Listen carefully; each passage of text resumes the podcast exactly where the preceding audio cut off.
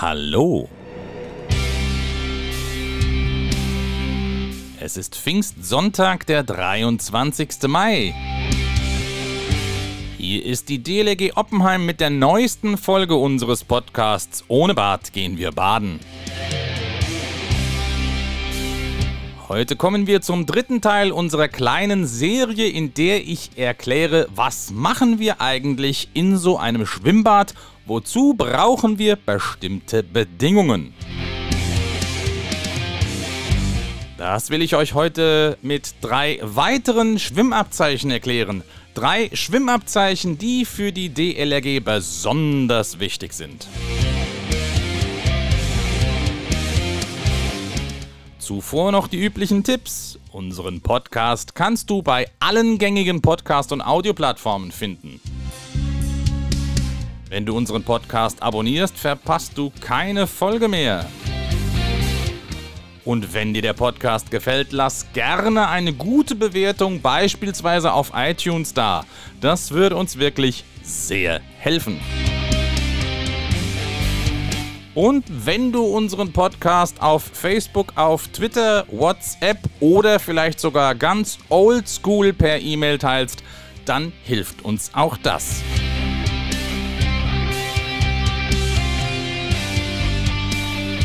Mein Name ist Andreas Lerck, ich bin der Vorsitzende der DLRG Oppenheim und euer Gastgeber in diesem Podcast.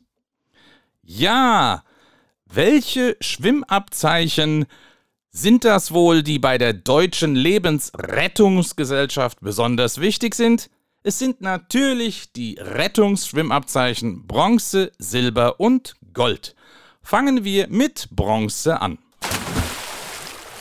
Mit dem Schwimmabzeichen in Bronze lernt ein junger Mensch die ersten Fähigkeiten, um andere Personen aus Wassergefahren zu retten. Was also ist für das Rettungsschwimmabzeichen in Bronze bei der praktischen Prüfung zu leisten?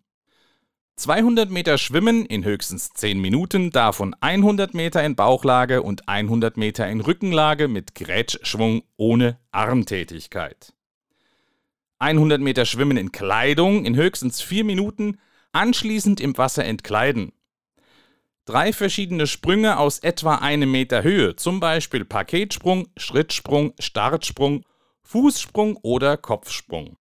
15 Meter Streckentauchen. 50 Meter Transportschwimmen, Schieben oder Ziehen.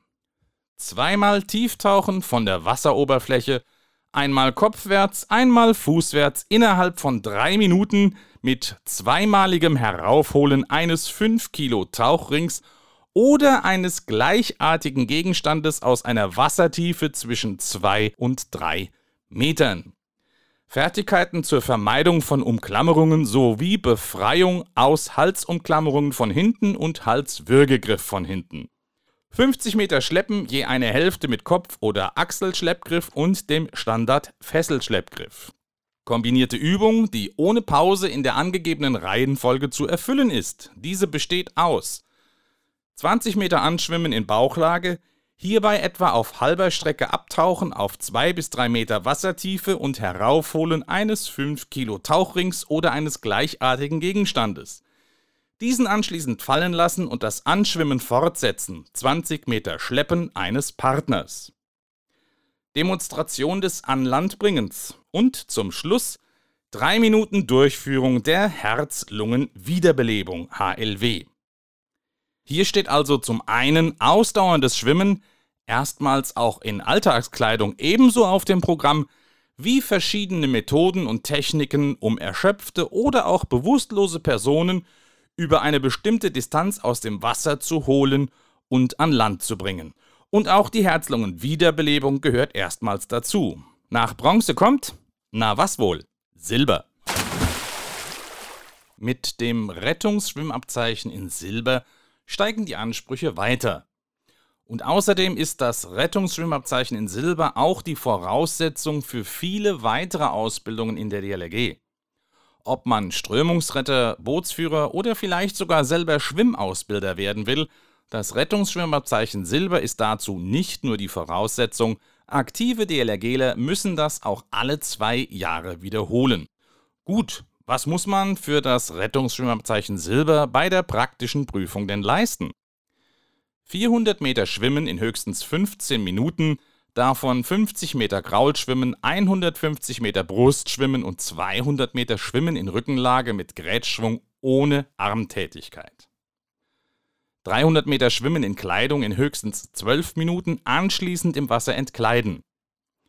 Ein Sprung aus 3 Metern Höhe. 25 Meter Streckentauchen.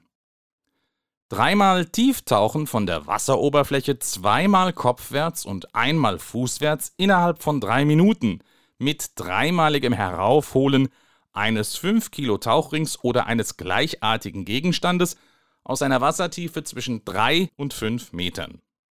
50 Meter Transportschwimmen, schieben oder ziehen in höchstens einer Minute 30. Fertigkeiten zur Vermeidung von Umklammerungen sowie zur Befreiung aus Halsumklammerungen von hinten und Halswürgegriff von hinten. 50 Meter Schleppen in höchstens 4 Minuten, beide Partner in Kleidung je eine Hälfte der Strecke mit Kopf oder Achsel und einem Fesselschleppgriff, also dem Standardfesselschleppgriff oder dem Seemannsgriff. Handhabung und praktischer Einsatz eines Rettungsgerätes, beispielsweise Gurtretter, Wurfleine oder Rettungsring. Und zum Schluss die kombinierte Übung, die ohne Pause in der angegebenen Reihenfolge zu erfüllen ist. Sprung kopfwärts ins Wasser, 20 Meter Anschwimmen in Bauchlage, Abtauchen auf 3 bis 5 Metern Tiefe, Heraufholen eines 5 Kilo Tauchringes oder eines gleichartigen Gegenstandes, diesen anschließend fallen lassen Lösen aus einer Umklammerung durch einen Befreiungsgriff, 25 Meter Schleppen, Sichern und an Land bringen des Geretteten und Vorführung von drei Minuten Herz-Lungen-Wiederbelebung. Es wird deutlich, dass spätestens für diese Ausbildung und Prüfung nicht nur ein Sprungturm mit drei Metern Höhe dringend nötig ist, sondern auch ein Becken, das mindestens drei Meter Tauchtiefe bietet. Wer das Rettungsschwimmabzeichen in Silber hat, gilt als ausgebildeter Rettungsschwimmer, der andere Menschen aus Gefahren am und im Wasser retten kann. Das kann das Strandbad in Oppenheim sein oder auch beim Wachdienst an der Nord- und Ostsee. Aber eben auch am Baggersee oder sogar in einem ganz normalen Schwimmbad. Die Krönung bei den Rettungsschwimmabzeichen ist, naja, es bleibt nicht mehr viel übrig, das Abzeichen in Gold. Eine Bemerkung vorab. Bei der DLRG ist wie gesagt das Rettungsschwimmabzeichen in Silber die Voraussetzung für alle höheren Ausbildungen und Tätigkeiten. Das Abzeichen in Gold ist nicht vorgeschrieben. Man könnte also sagen, das Rettungsschwimmabzeichen in Gold ist ein klein bisschen was fürs Ego. Immerhin sind die geforderten Prüfungsleistungen schon durchaus knackig, wie ihr gleich seht. Und deshalb hier also die Prüfungsleistungen, die ihr für das Rettungsschwimmabzeichen in Gold leisten müsst. 300 Meter Flossenschwimmen in höchstens 6 Minuten, davon 250 Meter in Bauch- oder Seitenlage und 50 Meter Schleppen. Der zu schleppende Partner in Kleidung geschleppt wird mit dem Kopf- oder Achselschleppgriff. 300 Meter Schwimmen in Kleidung in höchstens 9 Minuten, anschließend im Wasser entkleiden. 50 Meter Transportschwimmen, beide Partner in Kleidung, schieben oder ziehen und das Ganze in höchstens einer Minute 30. 100 Meter Schwimmen in höchstens einer Minute 40. 30 Meter Streckentauchen, dabei 10 kleine Ringe oder Teller, die auf einer Strecke von 20 Metern in einer höchstens 2 Meter breiten Gasse verteilt sind, heraufholen, davon mindestens 8 Stück. Dreimal Tieftauchen in Kleidung innerhalb von 3 Minuten, das erste Mal mit einem Kopfsprung, anschließend je einmal Kopf- und Fußwärts von der Wasseroberfläche mit gleichzeitigem Heraufholen von jeweils zwei 5 Kilo Tauchringen oder gleichartigen Gegenständen, die etwa drei Meter voneinander entfernt liegen und das aus einer Wassertiefe zwischen drei und fünf Metern. Fertigkeiten zur Vermeidung von Umklammerungen sowie zur Befreiung aus Halsumklammerungen von hinten und Halswürgegriff von hinten. Kombinierte Übung, beide Partner in Kleidung, die ohne Pause in der angegebenen Reihenfolge zu erfüllen ist. Sprung kopfwärts ins Wasser, 25 Meter schwimmen in höchstens 30 Sekunden. Abtauchen auf 3 bis 5 Meter Tiefe und heraufholen eines 5 Kilo Tauchringes oder eines gleichartigen Gegenstandes. Diesen anschließend fallen lassen. lösen aus der Umklammerung durch einen Befreiungsgriff 25 Meter Schleppen in höchstens 60 Sekunden mit einem Fesselschleppgriff, sicheres an Land bringen des Geretteten, 3 Minuten Durchführung der Herz-Lungen-Wiederbelebung. Als nächstes Handhabung von Rettungsgeräten, Retten mit dem Rettungsball mit Leine oder anderer zum Werfen geeigneter Rettungsgeräte. Zielwerfen in einen Sektor mit 3 Metern Öffnung in 12 Metern Entfernung, sechs Würfe innerhalb von 5 Minuten, davon müssen vier Treffer sein. Retten mit einem anderen Rettungsgerät. Und zum Schluss die Handhabung gebräuchlicher Hilfsmittel zur Wiederbelebung.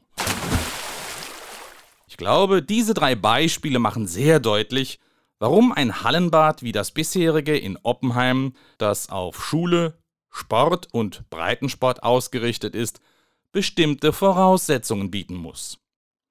Ihr seht, warum ein Becken mit 25 Metern Länge nötig ist.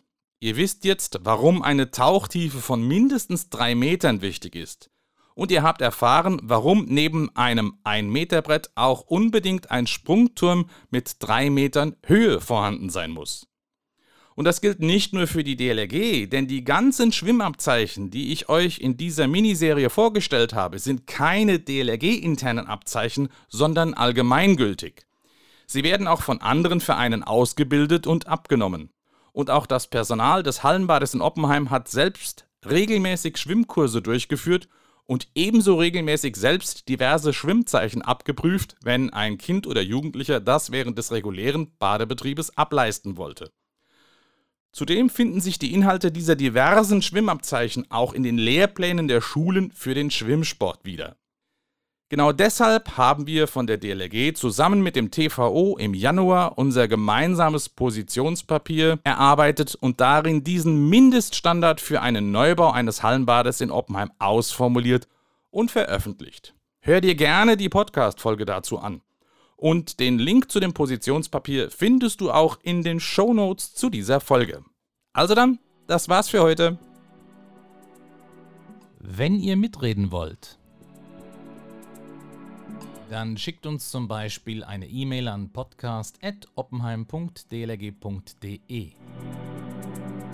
Ich wiederhole podcast.oppenheim.dlg.de. Gerne lesen wir eure Nachrichten im Podcast vor, wenn sie zum Thema passen. Noch besser ist es natürlich, ihr schickt uns eine Sprachnachricht, die wir dann in unseren Podcast einspielen können. Ihr könnt mit eurem Smartphone eine Audioaufnahme machen und diese als E-Mail schicken. Oder ihr benutzt die Funktion Message auf der Webseite, die zu diesem Podcast gehört mit diesem Tool könnt ihr nach einer Registrierung auf der Webseite eine Sprachnachricht aufzeichnen, die wir dann besonders einfach in den Podcast einbauen können. Also, hört nicht nur zu, redet mit. Bis zur nächsten Folge, eure DLRG Oppenheim.